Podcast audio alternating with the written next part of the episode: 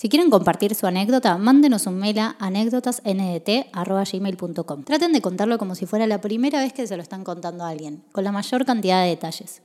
Aclaren si quieren que sea anónimo o si quieren que compartamos sus redes. Los dejamos con un nuevo capítulo de anécdotas.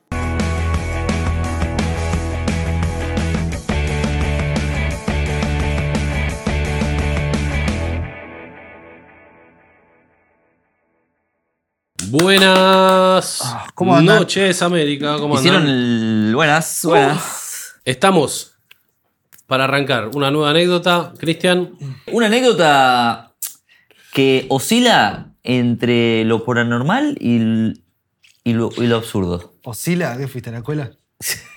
me gusta.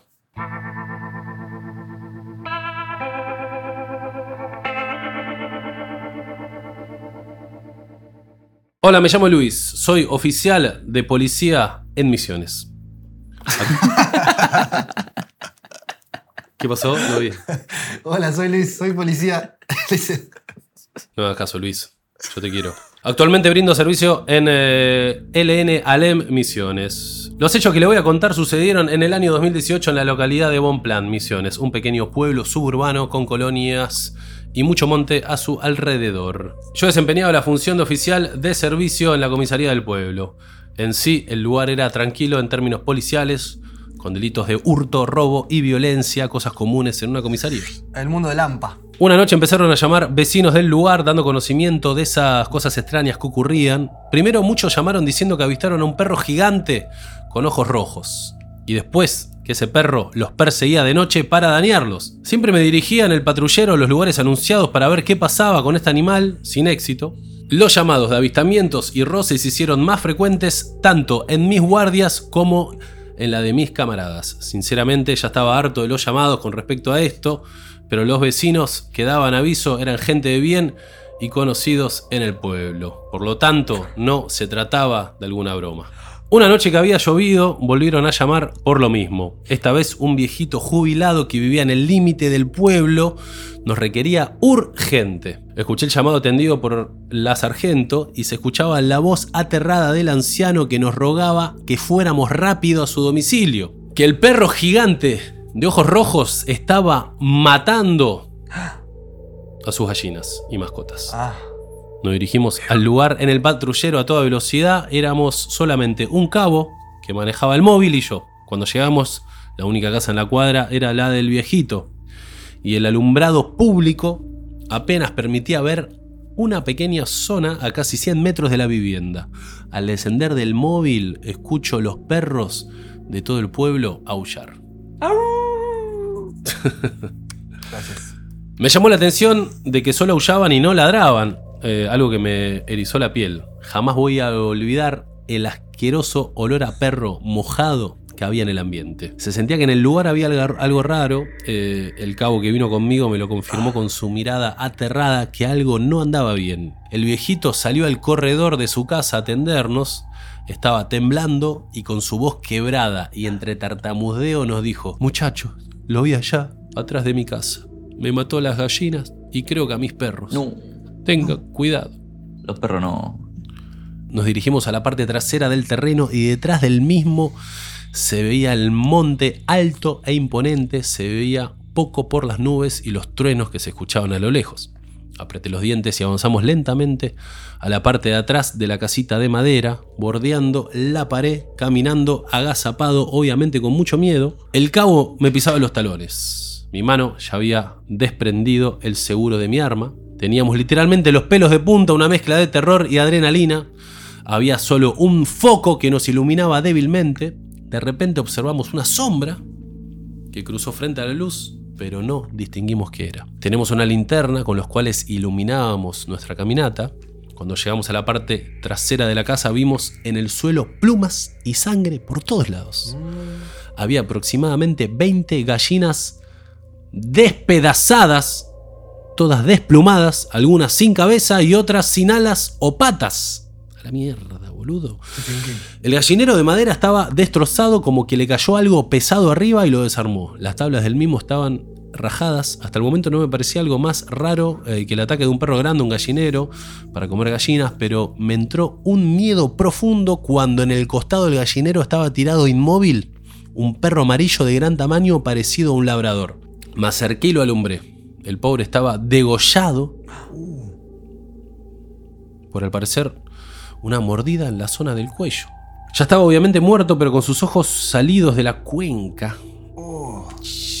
Como que algo lo presionó con mucha fuerza. Me hizo acordar a la imagen de la pelea de. ¿cómo? Game contra- La de Game of Thrones, ¿se acuerdan? ¿Vieron Game of Thrones? Sí. La montaña contra la, la montaña roja. que le agarra en los ojos. Ah, sí. Ay, boludo. Pedro Pascal. ¿Quién? Pedrito Pascal. Pedro Pascal. la verdad. Paltita. It is, it is Palt. It- it- it's- it's- Es Palt. Avocado, paltita Pascal. Listo. El cabo me avisa que encontró otro perro tirado. Alumbré y veo un perrito pequinés muerto, encharcado en sangre. Bueno, medio, Bueno, por lo menos no era un labrador. medio border esto, Cristi. Terror. Pero bueno, fue en ese momento exacto que me asusté mal.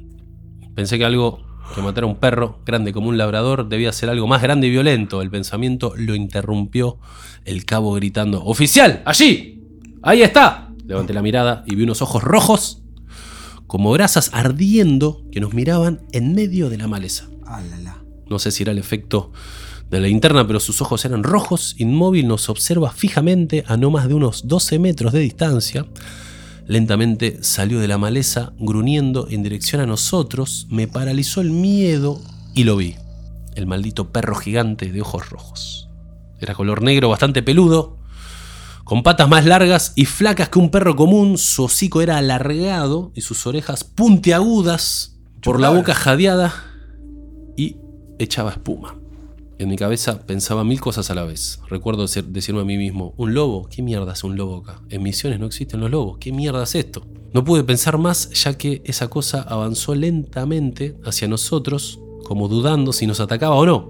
O quizás esperaba que corriéramos y con un gruñido se abalanzó al trote en No. nuestra posición. En ese momento ni lo dudé, saqué mi arma y le efectué primero tres disparos.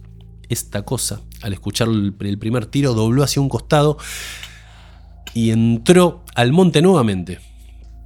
El cabo me imitó e hizo dos disparos más. El lobo, entre comillas, se aleja a toda velocidad gruñendo. Recuerdo cómo quebraba ramas y gajos del monte mientras subía a toda velocidad. Yo me dejé llevar por la adrenalina y terminé vaciando el cargador de mi arma, que son 17 tiros.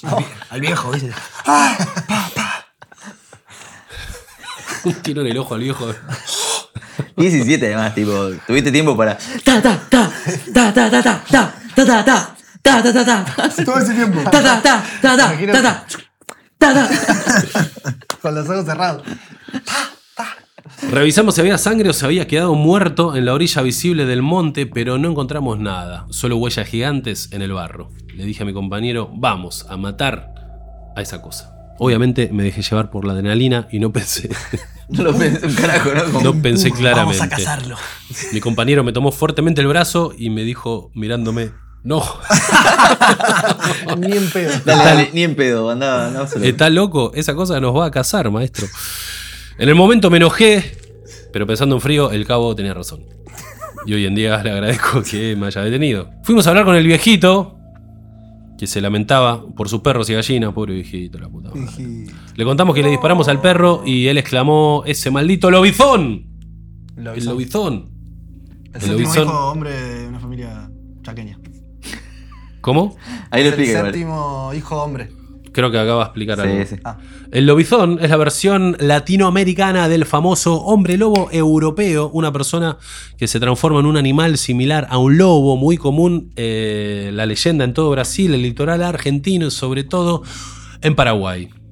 Pero tomando tan en serio que en Argentina existe el padrinazgo presidencial, ley 20.843 que garantiza el padrinazgo del presidente de la nación argentina al momento del nacimiento del séptimo hijo varón, o la séptima hija mujer, de una prole del mismo sexo. Esto porque se cree que el séptimo hijo varón de un linaje ininterrumpido será maldito y sufrirá esa mutación de lobo y con el padrinazgo presidencial que consiste en que el presidente de turno lo reconozca como ahijado a través de una carta y le regale una medallita bendecida, se cortaría la maldición. Ah, re específico, tío. Qué Sí. Muy... Che, pará. mutante. Boludo. ¿Qué pasó? Al final del, de- del mail está el link que lleva a esa ley. Ley, es ley. Es ley, chequeado. Fíjate. Es una ley activa Está, anda abajo de todo. en nuestro país. Y además, es- y además es una ley muy. eh, ¿Cómo se dice? Wow. Y el aborto era ilegal hace. hace un año. Esta es ley hace 100 Pero, pero boludo, la, la constitución la imagino con, con una estaca y un martillo. No, pero lo más rebuscado que sea padrino. Claro, es muy. eh, ¿Cómo se dice cuando crees en las Me cosas? imagino. Cuando sos cabulero, no sos Me imagino, cabulero. no sé, ¿cómo se rosas ahí como, ¿qué, qué estamos haciendo? Bueno, dale, a ver.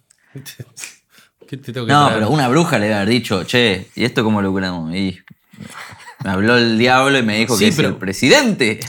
Pero esto es algo como en la época que quemaban brujas, boludo, viste, como que. Digo, antes quemaban brujas por, por una mina, no sé, decía Sí. Sí, cualquier sí. pelotudez. Pará, M- Carlos Saúl, ponemos un pip, eh, hizo eso. Hay una historia de que hizo. ¿De que mandó apedreó? una carta para sacar un. No, un pero es es ley. No, no, es que se debe cumplir, pero lo- yo lo que decía es que. Pero lo hizo. lo lo hizo. hizo. No, pero lo, que, lo que está diciendo es que si. Eh, que parece una ley de- del, siglo III. A eso Claro. voy. Como que en el siglo III digo tiene sentido, pero que sea actual. Está, o sea, está en la página de internet. No, O no sea, entiendo, Alguien entiendo. cuando subió todo dijo, cheta, la, la subo. ¿Esta, esta era verdad? Eh, Pensé que era joda. Y nadie le respondía igual. Eh, Bah, la dejo ahí. O sea, igual ahí voy a pegar abajo el- la ley. O No sea, la vas a pegar. Sí, la voy a pegar. Volviendo a la anécdota, el viejito nos dijo que esto era eh, obra de un tal Pai, un sacerdote de la secta satánica Umbanda, Upa. que hacen trabajos de espiritismo y que vivía a dos cuadras de su casa. Que él hacía cosas raras como rituales, sacrificios y demás. Le dijimos al viejito que iríamos a recorrer el pueblo por si aparecía el lobo nuevamente y nos fuimos. Lamentablemente no volvimos a cruzarlo, pero sí pasamos varias veces frente a la casa del Pai, aunque las luces estaban apagadas. Llegó la hora del relevo y nos fuimos después de contarle todo lo ocurrido a nuestros compañeros y al jefe de la comisaría. En mi siguiente guardia me recibieron con la noticia de que los vecinos habían quemado la casa del Pai y lo habían corrido del pueblo porque creían que él era el mismo lobizón. Ah, excelente. Recuerdo que fui a realizar las pericias y encontramos huesos de vacas y perros, estatuitas eh, de San la Muerte, eh, cartas de tarot y otras cosas raras quemadas. También un altar a la muerte. El jefe ese día me llamó para cagarme a puteadas por reventar un monte a tiros, lo que hizo que muchos vecinos se preocuparan. Le explico lo ocurrido, pero se nos cagó de risa. Igualmente llamó a Ecología para que venga a inspeccionar la zona en caso que hubiera un animal salvaje en el área. Ellos rastrillaron el área, pero no encontraron nada. Amén. El Pai se mudó a una chacra a unos 15 kilómetros del pueblo y los vecinos le volvieron a quemar la casa.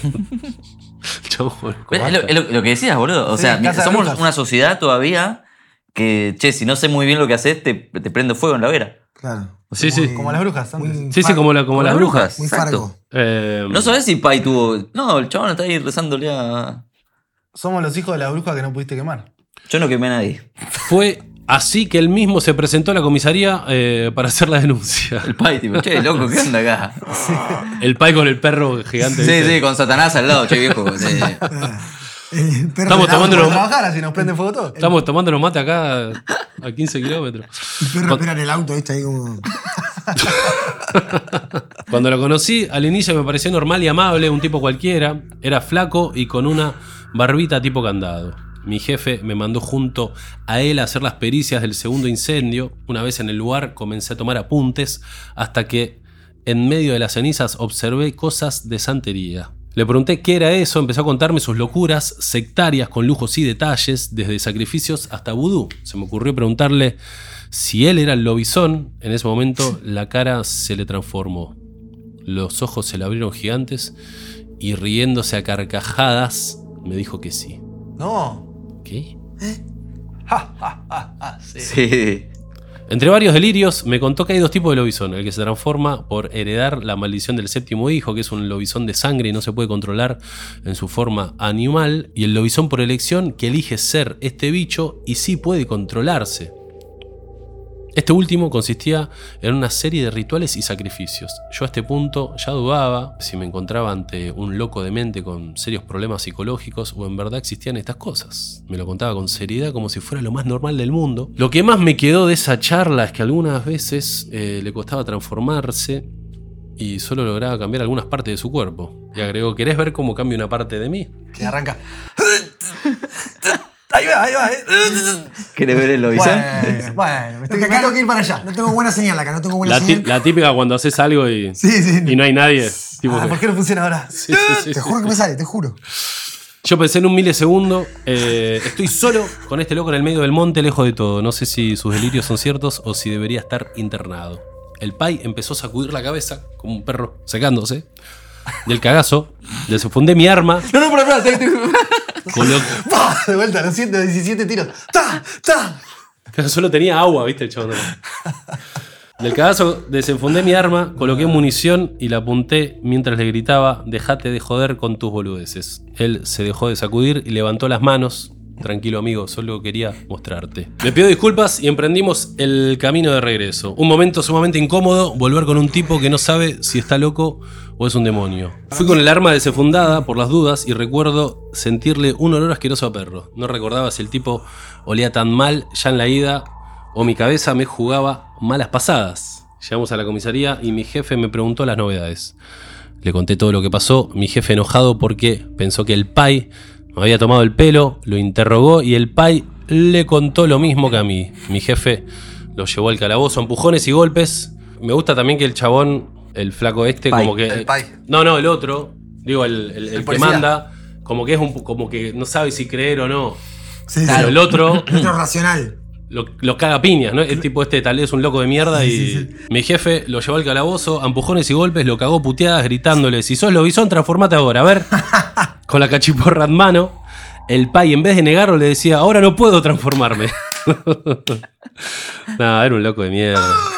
Mi jefe cerró la celda de un portazo y le puso candado. Cuando llegó la hora de mi relevo, el olor a perro había invadido la comisaría. Mientras me iba, eh, pasé frente al calabozo y el pai me dijo riéndose, tanto miedo me tenés si aquella vez no les hice nada.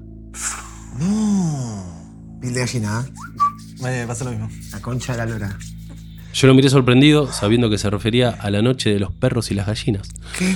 Le contesté un poco en chiste, un poco de verdad. Por las dudas voy a mandar a bendecir mis balas. ¿Mis balas? Por las dudas meto balas de plata. La sonrisa se le borró de la cara y me quedó mirando serio. A la guardia siguiente lo liberaron y nunca más supe de él. Pero tengo dudas si este tipo era un loco simplemente que quiso meterme miedo o en verdad era un lobizón. ¿Ustedes en mi lugar lo hubiesen dejado seguir con su locura cuando estuve solo con él en su casa quemada? Si lo hubiese hecho, quizás hoy no viviría con esa duda. Gracias por leerme. Saludos, le dejo el link eh, a la ley. Todo el tiempo la anécdota puede ser o, o algo súper normal o algo súper paranormal. Por eso dije lo de que oscila al principio. Es verdad. Porque hasta el chabón cuando dice lo de los ojos rojos, dice, capaz era la linterna. Vos te le apuntás a un gato y Claro. brillan. Sí. Claro, que si él dijo, esa noche no te dice nada, Sí. está dando por sentado que, que él era. Sí, sí, No, sí, es- sí. Ahí es donde le da para lo paranormal al final. Ah, Pero una cosa, también puede ser que sea un loco que se ponga tipo. un disfraz, Sí, un coso de. una tela, un- De, de- de piel. tipo una piel, claro. Y que No, se- pero cuando lo vio, eh, le disparó, te das cuenta que es un loco con un tapado de piel. Y pero Pero ya- la también ya estaba con miedo. Acordate que dice, se veía poco por No, y el chabón tiró, o sea, no es que él vio que le pegó el tiro, y digo, el chabón tiró a todos lados y no le pegó. Pero dice que lo vio, que el, el hocico largo, todo eso lo describe. Eso sí. Es verdad. Sí, es verdad. No sé. No, No, estoy pero- tratando pero- de encontrar algo racional. El chabón también no lo toma como algo paranormal al principio. Dice, bueno. es un perro grande, puede ser un lobo. Puede ser un lobo negro. ¿Qué hace un lobo acá? Yo no sé. Pero andás a ver, capaz que hay un perro grande, feo, horrible, que está rabioso. En los montes de. O capaz que estaban los dos, capaz que estaba él con otro animal. Y a él no lo vio, no sé. Estoy pensando todo ahora. también. No, es muy boludo. Stephen No, King, pero, pero ¿qué haría en la oscuridad ¿Qué chabón? mierda estás diciendo? ¿Qué sé yo, boludo? La luz mala ahí en la noche, no sé, boludo. Estás mezclando historias. Lo Sí. son la luz mala. O sea, puede sí. haber sido tranquilamente esta historia un perro grande ra- con rabia. Y digo, grande, capaz que un poco más grande que todo con los miedos se te acrecenta, ¿viste? Sí, que haya degollado otro perro Eh, Pobre los perritos viejos. Sí, no, pobre viejito. Bueno, no sé. Bueno, si tienen historia de lobizón, o si alguien conoce algún lobizón, Tremendo. o si hay algún lobizón mirando, Yo me transformé hoy a la mañana. Yo Sí, me sí. transformo. eso me pareció lo más gracioso del chabón. Ah, tremendo. Ahora no puedo, ¿viste? No, me, ma- me mató el chabón, tipo, ¿querés que te muestre? Y empieza a hacer así. Y el otro, ¡basta! ¡basta! El toque, ¿viste? No, no. ¡No, no, no! Mirá que tiro. Aparte, le imagino siempre con un revólver re viejo, ¿viste? Como del año del pedo. Como... Y a partir de ahora uso balas de plata. Bueno, Luis, Está bueno, y a mí me, me gusta que sea que venga de un policía. Le da un toque de, de veracidad y de. Estuvo ahí metido, ¿entendés? Claro. Tuvo- fue el encargado de ir a averiguar qué pasaba. Sí, medio de- detective, medio. sí, fue muy detective. Y si el Umbanda le estaba haciendo una joda, chistazo. Alta. bueno, gente, muchas gracias por acompañarnos en esta anécdota. Gracias, Cristi, por elegirla. Excelente. Cristi. Muy buena, Crisquín. Muy, muy buena, gracias a. a Gracias Luis. a- a Luisito. Luis, ¿no? Sí. Grande Luis. Saludos a Luisito. Eh, gracias, Juanpito, por estar acá. Gracias, Conrado, por iluminarnos y filmarnos. Está bien, gente. Eh, hasta acá llegamos. Un besito, chau.